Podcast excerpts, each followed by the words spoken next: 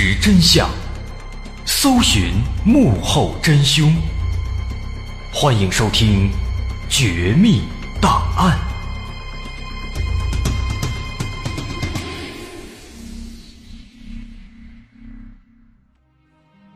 欢迎收听今天的《绝密档案》。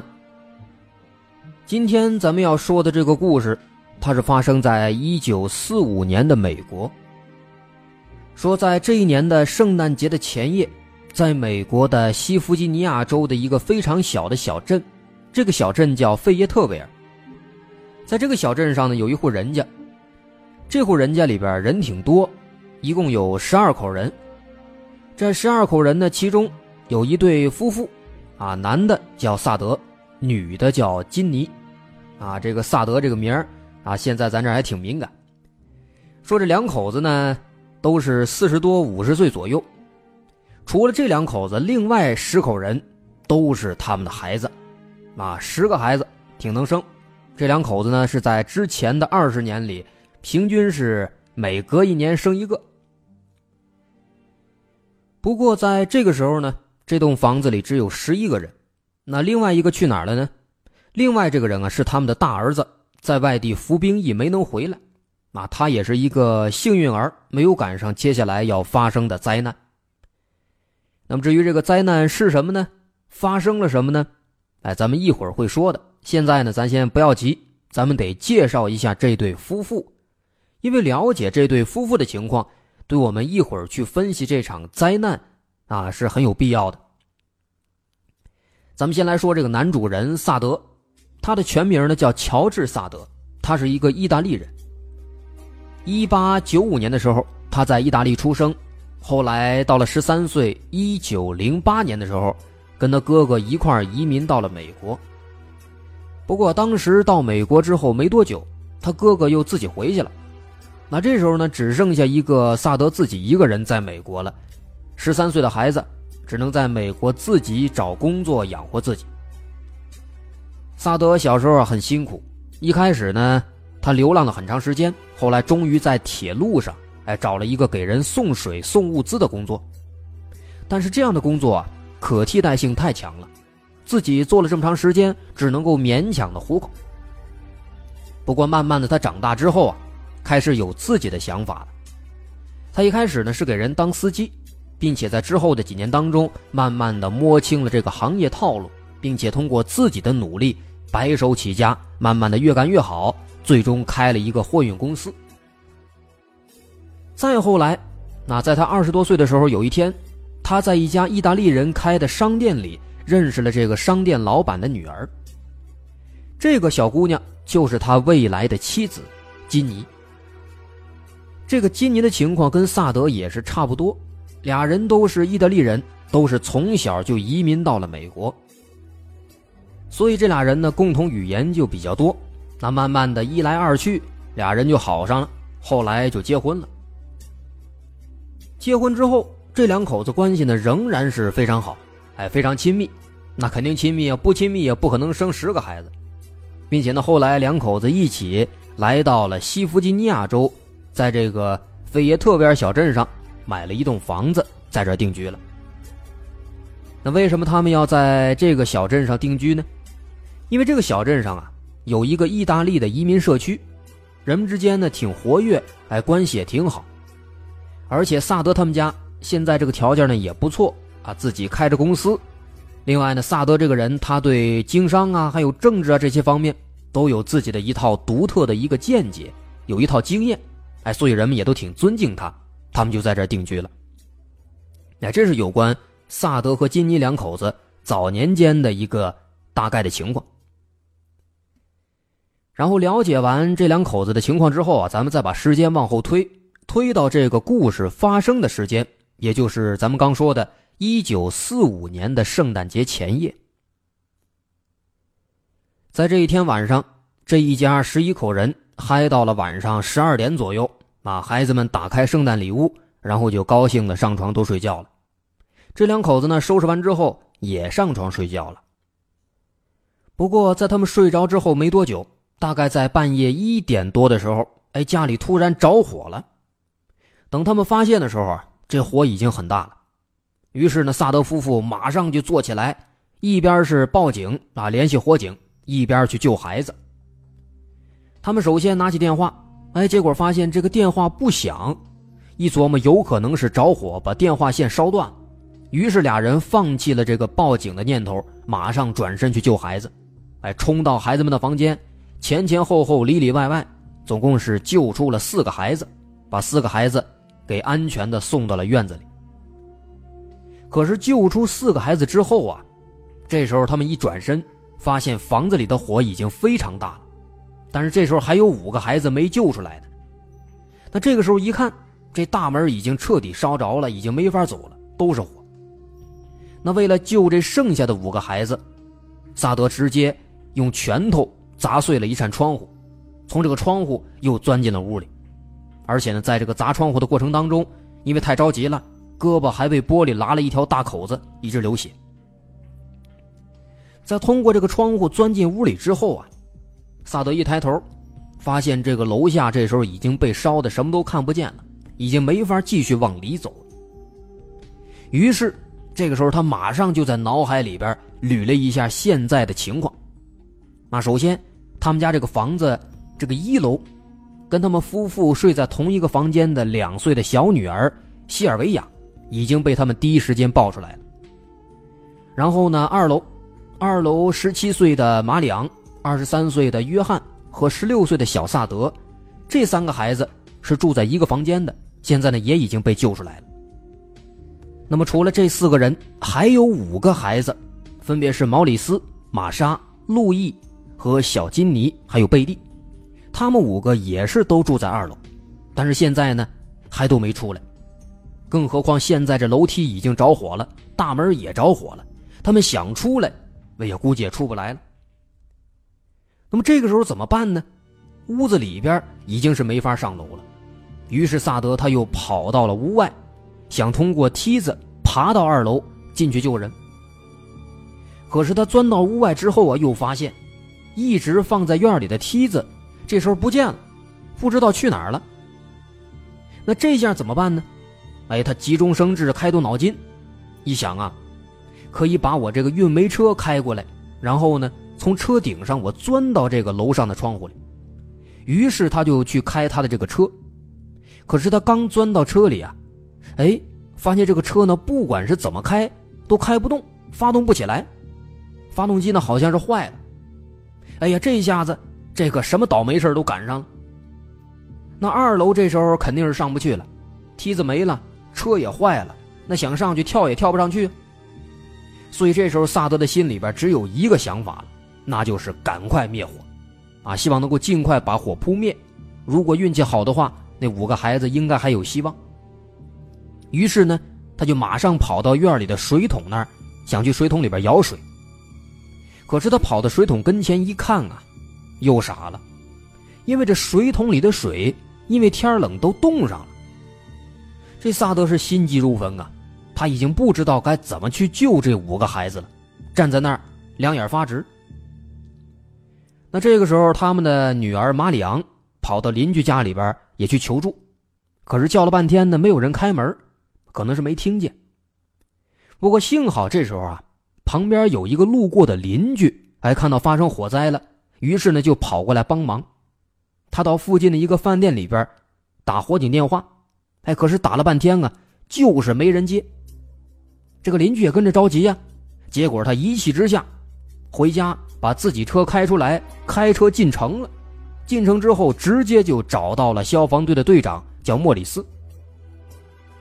那找到消防队长了，这下应该有救了吧？还真不是，也不知道是怎么回事。当时啊，这个消防队离这个萨德家其实只有四公里。可是那个消防车呢，一直开到第二天早晨八点才开到现场。那八点这时候，他们家的房子早就已经烧成一堆废墟了。夫妻俩人也是非常伤心啊，因为这么长时间过去了，五个孩子就算是没有被火烧，估计也被毒气给熏死了。后来消防车和警方赶到现场之后，首先采取了适当的灭火措施。那当然了。他烧了这么长时间了，也没什么火可灭，等慢慢的这个废墟冷却下来之后呢，消防队和警方开始进入现场查看情况。首先呢，说这个火灾的起因，根据当时警方的勘查呀，认为这场火灾是电路故障引起的，属于意外事故，应该是电线啊老化了起火了，应该不是人为的。另外呢，他们还有一个非常重要的发现，也不能说发现，因为他们没发现东西。怎么回事呢？根据他们的这个搜索呀，发现废墟里边并没有另外五个孩子的尸体，就连被烧焦的骨头都没有被发现。那么对于这个情况，消防队长莫里斯说：“说这五个孩子应该是已经被烧成灰了，毕竟这一晚上过去了。说这五个孩子被烧成灰啊，也没准是有可能的。哎，这也是后来官方认定的一个结果，认为五个孩子是被烧死了。”或者是被毒气熏死了。那么认定了这个结果之后呢？几天之后，验尸官也发出了五张死亡证明，说这五个孩子的死因是大火或者窒息。可是对于官方给出的这个说法呢，萨德夫妇是不认同的，他们一直都在怀疑，怀疑自己的这五个孩子是不是真的死了，毕竟他们是活不见人，死不见尸啊。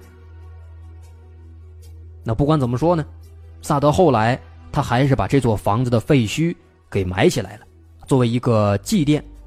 然后呢，他们一家又搬到了其他地方。那这是他们后来的情况，咱们在这不多说。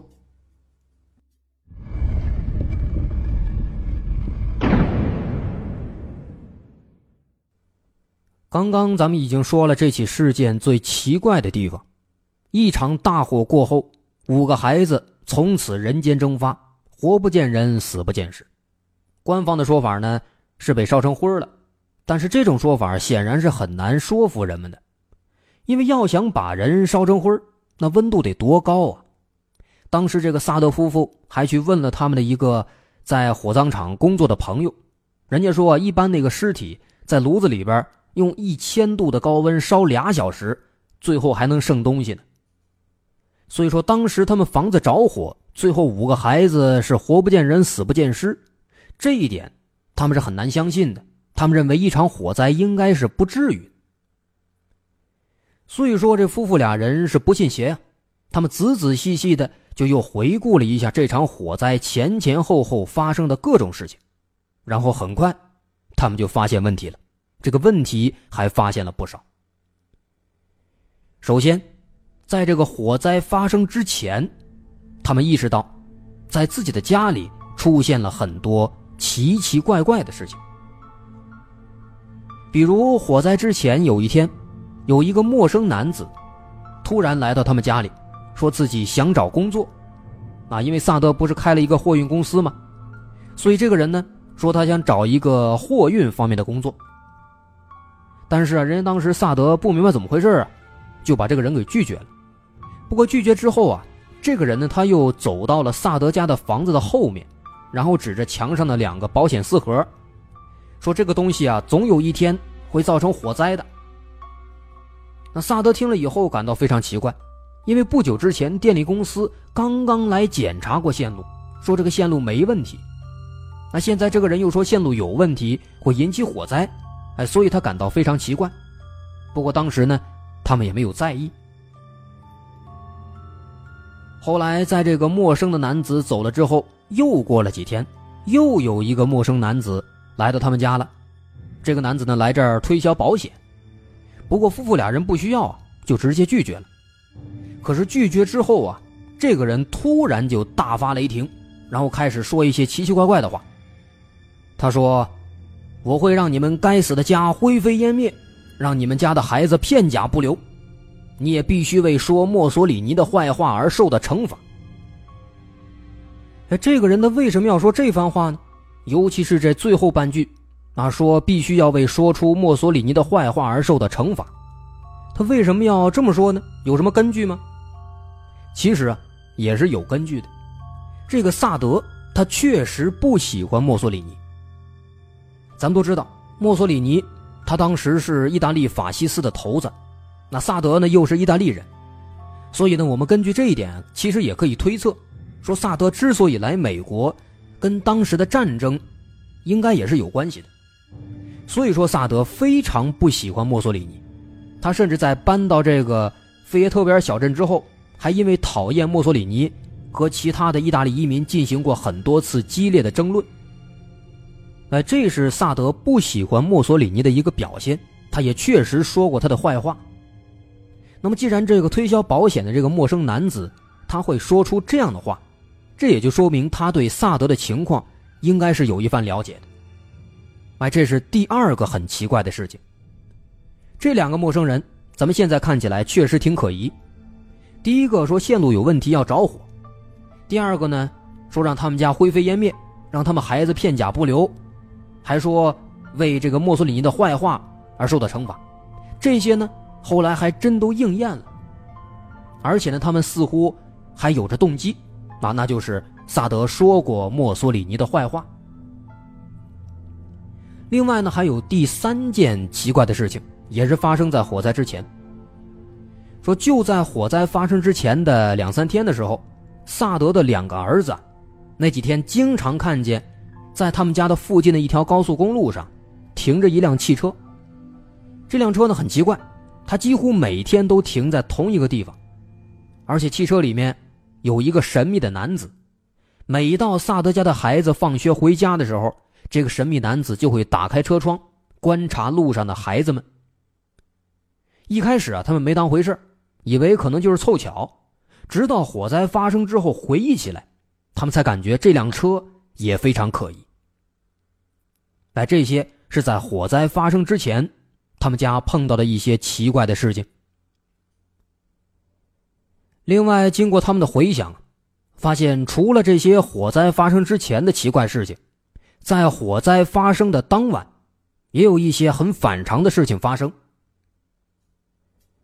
在火灾发生的当天晚上，过了半夜十二点之后，孩子们打开自己的礼物之后呢，就都去睡觉了。夫妇俩人也一样。不过萨德夫妇刚躺下没多大一会儿，哎，突然家里电话铃响了，来电话了，然后金妮就赶紧下床跑过去接电话。电话拿起来之后，里面呢是一个陌生的女性啊，说找谁谁谁。金妮一听，他找的这个人自己家里没有，他也不认识，心想肯定是打错了，就跟他说不好意思，你打错了，然后就把电话挂了。挂了电话之后。他准备回房间继续睡，哎，这个时候一转身，他发现楼下的灯没关，那不知道被谁打开了没关上，另外门也没锁，于是他又跑过去关了灯，锁上门，然后才回到屋里睡觉。不过，他回到屋里刚睡下没多大一会儿，又被一声很沉闷的响声给惊醒了。这个声音呢，挺闷，挺大。听起来好像是房顶上传来的，不过这个声音就响了一次，再加上当时他已经睡着了，非常困，也就没在意，就又睡了。这一次他睡着之后，大概又过了一个小时，到了晚上一点多，他再一次被吵醒了。这次他睁开眼一看，不得了了，着火了。于是呢，就有了咱们开头说的那个情景。那么回想这一晚上发生的这些事情啊，金妮怎么想怎么感觉不对劲。如果说一开始那个电话纯属偶然，那么楼下没关的灯、没锁的房门，再加上那声巨响，就很有问题了。为什么这么说呢？因为后来在检查房子废墟的时候啊，除了警方，夫妇俩人还专门找了一些专业人士来给分析过来给看过。得出了很多和警方截然不同的结论。首先说他们家这个电话，咱前面说了，火灾发生之后，他们曾经尝试报警，但是发现电话里没声音。当时他们认为是大火把电话线烧断了。不过这些专业人士在看过现场之后啊，发现这个电话线并不是烧断的，而是被剪断的。然后呢？夫妇俩人在联系当天晚上的情况，在十二点多躺下之后，没多大一会儿，金妮就接到了一个电话，当时这个电话是可以正常使用的。但是一个小时之后着火了，电话就不能用了。同时，我们还知道，在这个时间段之内，萨德一家人都睡了，他们肯定不会闲的没事跑起来把这电话线剪断，那肯定不可能，谁没事会破坏自己家的东西？所以呢，也就说明，在这个半夜十二点多到一点多之间，肯定是有人故意剪断了电话线。再有就是楼下的灯，如果说。真的跟官方的说法一样，火灾真的是由线路故障引起的，那么当时肯定会断电，这一点是毋庸置疑的。然后我们再来看当时的情况。当天晚上在接电话的时候，金妮发现楼下的灯是开着的，那么谁开的，咱们暂且不谈。这个灯开着，它至少可以说明当时的线路还没有出现问题。但是呢，就在金妮关上灯回房间睡觉以后。又过了一个小时，就着火了。那么电线在什么情况下会着火？咱们都知道，一般在这个严重短路的时候，或者使用非常大功率的电器的时候，或者线路老化，或者和一些其他的金属物体等等接触的时候，啊，这是比较常见的情况。但是呢，根据金妮的回忆，在当天晚上这些条件全都不符合。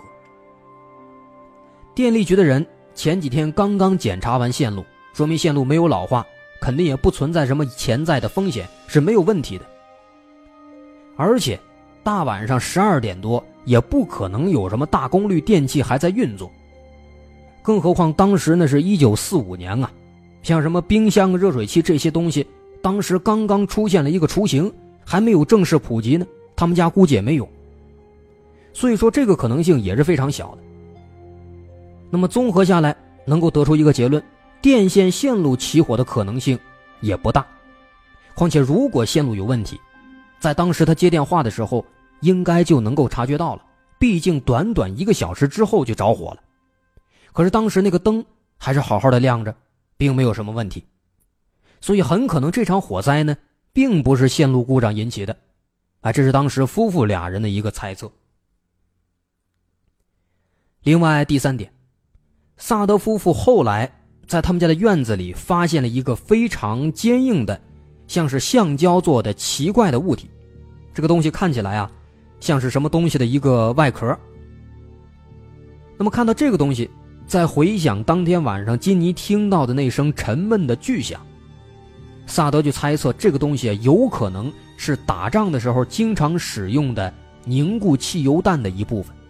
那当时的响声应该就是这个汽油弹发出的。这个猜测咱们听起来可能有点天马行空，不过呢，它也有道理，因为汽油弹可以引发火灾，这正好可以解释前面的一些奇怪现象，比如说那声闷响，比如说电线线路并没有什么问题，这些似乎都是可以解释的。那当然，这也仅仅是他的一个猜测，也没有证据。另外，除了这些。在当天晚上，还有人声称，在十二点之前，有人在这个附近看到有一个神秘男子在他们家这个周围徘徊，手里呢还拿着一些扳子、钳子之类的工具。这个情况后来萨德得知之后，也引起了他的注意，因为在火灾发生之后，当时萨德是想把自己的这个运煤车开过来，爬进房子的二楼，可是他发现运煤车坏了，发动不了，开不动了。那么，这个神秘男子会不会就是导致他的车无法开动的罪魁祸首呢？也值得怀疑。这些奇怪的地方，就让萨德夫妇感觉，这场火灾肯定没有那么简单，而他们的五个孩子也很有可能都还没死。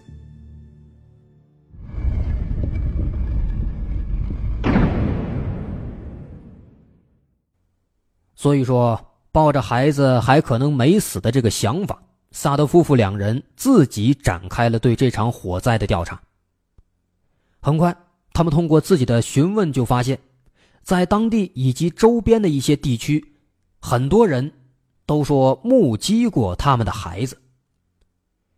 比如，当地一个妇女说，说在火灾发生的时候，她看见有一辆车快速的驶离小镇，车上有五个孩子，跟他们家的孩子特别像。当时这五个孩子好像神情很紧张，往这个车窗外边看。另外，从这个小镇往外开车大概开一个小时，有一个游客服务站。这个服务站里面有一个服务员说，当时在那个圣诞夜的第二天早晨，他们也看到过有五个小孩当时呢是有一辆车带着这五个小孩过来的，车上的牌照也不是当地的，好像是佛罗里达的。另外，除此之外，再后来，在火灾发生的一个多月之后，夫妇俩人来到了南卡罗来纳州的查尔斯顿。在这个地方呢，有一家旅馆，旅馆的服务员也说，曾经呢好像是见过这五个孩子当中的四个。说当时啊是有两个意大利男子带着这四个孩子住进来的，大概是在半夜十二点左右，住进来以后什么都没干，第二天一大早就走了，而且当时呢。因为这五个孩子失踪的消息，夫妇俩人都已经上报媒体，都刊登新闻了，有那个照片当时这个服务员他也看过这个新闻，就感觉这四个孩子跟那照片上特别像，所以当时的这个服务员就想跟这孩子说话。不过当时那两个意大利男子看得特别紧，不让他说，一看他要说话，马上就把孩子带走了。所以呢，他感觉非常可疑，印象特别深。在这短短的一个多月之内，夫妇俩人就了解到了三起目击他们孩子的事件。那么，夫妇俩人就猜测这些情况肯定说明他们的孩子还活着，还没死。于是，根据这个情况，萨德夫妇就直接给联邦调查局写信，请求他们的帮助。不过呢，很快，联邦调查局回复说，说这个事儿啊，应该是属于地方管理，而不在联邦调查局的管理范围之内。如果你能得到地方当局的这个同意，那么我们联邦调查局会帮助你的。那得到这个消息之后，萨德夫妇就赶紧找到了当地的警方和消防队，希望他们能够同意。但是很奇怪，警方和消防队全都拒绝了，不帮，不让同意。那这一下子，既然没办法得到联邦调查局的官方协助。萨德夫妇没办法啊，就只能自己请了一个私家侦探，让这个私家侦探来帮忙查。这个侦探呢叫丁斯里，他通过一系列调查，还真就发现了一个很奇怪的问题。他发现当时曾经来到萨德夫妇家里推销保险的那个陌生男子，其实这个人啊，他不是干保险的，他是后来的验尸官陪审团的一个成员。而正是这个陪审团后来认定这场火灾就是意外，而不是人为的。那么这个人很可能有问题呀。当时呢，丁斯里也真去查了，但是查了一顿之后，也没有发现什么结果，没有发现什么证据。再后来，丁斯里啊又听说这个消防队长莫里斯有问题，什么问题呢？他听说这个莫里斯曾经在火灾现场的废墟里啊。发现了一个心脏，但是呢，他把这个心脏给藏起来了，放在一个盒子里，在现场给埋了。哎，这个行为非常可疑。于是丁斯里就找到了莫里斯，啊，晓之以理，动之以情吧，就是做了一番工作之后，终于让他又到现场把这盒子给挖出来了，并且把里面的心脏拿出来送给专家们检验。不过专家们查了一顿之后啊。发现这个心脏，它根本不是人的，其实啊，就是一个没有被烧过的牛的肝脏，不是人的。那么他为什么要放一个牛的肝脏呢？莫里斯说，其实他这是好心，是为了安抚萨德夫妇，同时也希望能给这场火灾打上一个句号，让他们不要再去回想这么痛苦的事情。哎，这算是一个小闹剧。不过呢，在之后的几年当中。萨德夫妇呢，也确实发现了很多其他的有用的线索，比如在一九四九年，萨德夫妇决定重新挖开当初他埋起来的这个火灾的废墟，再重新做一次调查。当时他们还特地请了华盛顿的著名病理学家奥斯卡·亨特，而且这次通过再挖掘、再调查，他们也确实有了一个非常非常重大的发现。他们在废墟里找到了四块椎骨碎片，这四块椎骨可都是人的，不是动物的。于是他们就赶紧把这四块椎骨碎片送到专业机构去检测，最后得出这个报告说，说送检的人类骨骸中包括属于同一个人的四块腰椎。由于横向隐窝已经融合，因此判断死者年龄约为十六到十七岁，最大不超过二十二岁。这个结论出来之后啊，让萨德夫妇还感到非常困惑。因为失踪的五个孩子里面最大的只有十四岁，但这个椎骨显示是十六到十七岁，这就奇怪了。这个差不少呢，差两三岁呢。那么这个椎骨是不是他们孩子的呢？好像不是。那如果不是的话，这个椎骨又是谁的？这个时候啊，他们正纳闷呢，这个新的报告又出来了。这次的报告说。说这些受检的椎骨没有显示出曾经暴露在大火当中的证据，那说白了，也就是说呢，这段椎骨它没有被火烧过。那这就更明显了，这说明这些椎骨肯定不是他们的孩子的。第一，年龄不符，差好几岁呢；第二，没有被烧过，但当时他们家的确着火了；第三，如果五个孩子真的都被烧死了。那么就完全有理由找到他们的完整的骨架，而不是只找到这么四块椎骨，而且还是一个人的。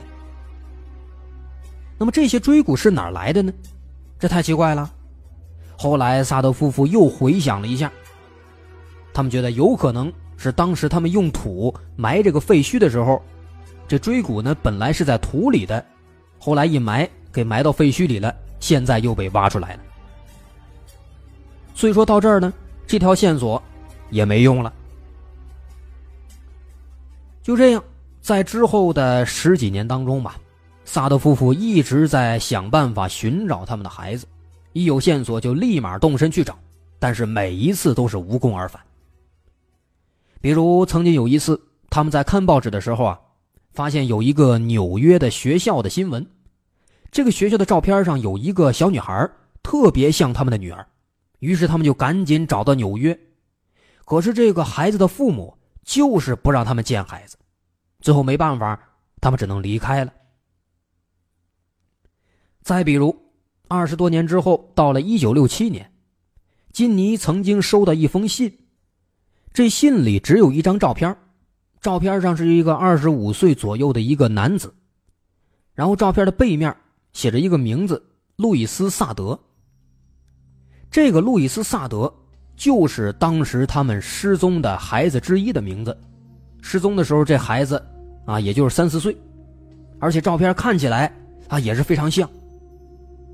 那看到这个情况，他们觉得这个男子很有可能就是自己的儿子，于是他们又雇了一个私人侦探前往这封信发出的地址去调查。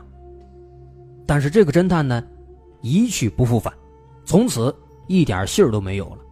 那这个线索后来也就又断了。再后来一年之后，一九六八年，萨德因病去世了。后来又过了二十多年，到一九八九年，金尼也去世了。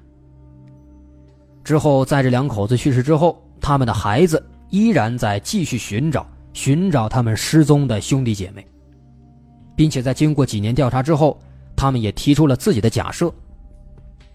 他们认为，当年应该是当地的意大利黑手党想拉萨德入伙，但是被萨德拒绝了。拒绝之后，这帮人就想勒索萨德的钱财，但是也没有得手。于是，这些人一气之下，就派了一个或者几个孩子们认识的人绑架了五个孩子。那么具体是怎么做的？他们应该是当天晚上偷偷潜入到他们家里，然后。告诉孩子们发生火灾了，要带他们去安全的地方，然后把孩子骗走了。为什么这么说呢？因为他们觉得，当时这几个人潜入到他们家之后，在楼下把灯打开了，所以当时金尼下来接电话，发现灯是开的，门也没锁。他们觉得这也是有道理的。那当然了，这也只是他们的后代的一个猜测。那这五个孩子到底是生是死？我们到现在其实都还不知道。好，这起火灾失踪案，咱们今天就说到这儿。我是大碗。如果您喜欢我们的节目，欢迎关注我们的微信公众号，在微信搜索“大碗说故事”就能找到了。好，咱们下期再见。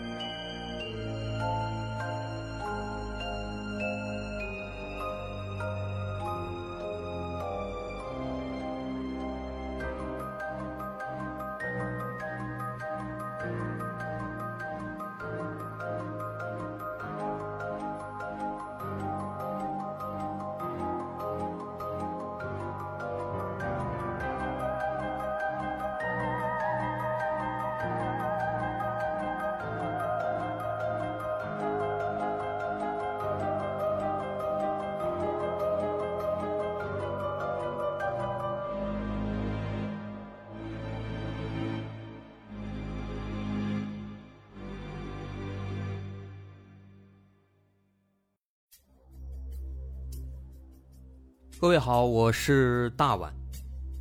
我们的《绝密档案》在喜马拉雅已经陪大家走过了一年多的时间，一年多的时间，我们更新了一百多期节目，在这一百多期的内容里，我们讲述了各种各样的怪奇事件。那在今后呢，我们也想尝试去做更多的其他类型的内容，比如一些自然怪象，比如有一些名人的黑幕。或者说是黑帮的发迹史，亦或是各种悬疑大案，以及更多的其他题材的探索。针对这些内容，目前我们也已经有了一个大概的规划。我们将会把这些内容做一个大概的整合，放在之后我们即将推出的一个新的专辑当中。这个专辑的名字暂定叫做《绝密档案：深夜调查局两百家尘封的未解之谜》当中。需要说的是，这个新专辑我们决定在喜马拉雅作为会员节目进行独家播出，总计有两百多集的内容。专辑上线时间将会在不久之后的九月九号，大家届时可以在喜马拉雅搜索关键词“绝密档案深夜调查局”，就能够找到这部新的专辑了。在上线前的这段时间当中，也欢迎大家添加我们喜马拉雅工作人员的微信。X m l y 零三三零，也就是喜马拉雅四个字的拼音的首字母加零三三零，x m l y 零三三零。添加微信之后，工作人员将会把大家拉进喜马拉雅官方的粉丝群，届时将会有不少福利活动，送喜点、送签名书等等其他惊喜在等着大家。需要特别说明的是，新专辑。将会是喜马拉雅的会员专辑，也就是说，如果您是喜马拉雅的会员，就可以免费收听本专辑。目前，喜马拉雅的会员价格为每个月六块钱，六块钱就可以听到我们的两百多集故事，也是很划算了。希望大家能够多多理解，多多捧场。九月九号，我们不见不散。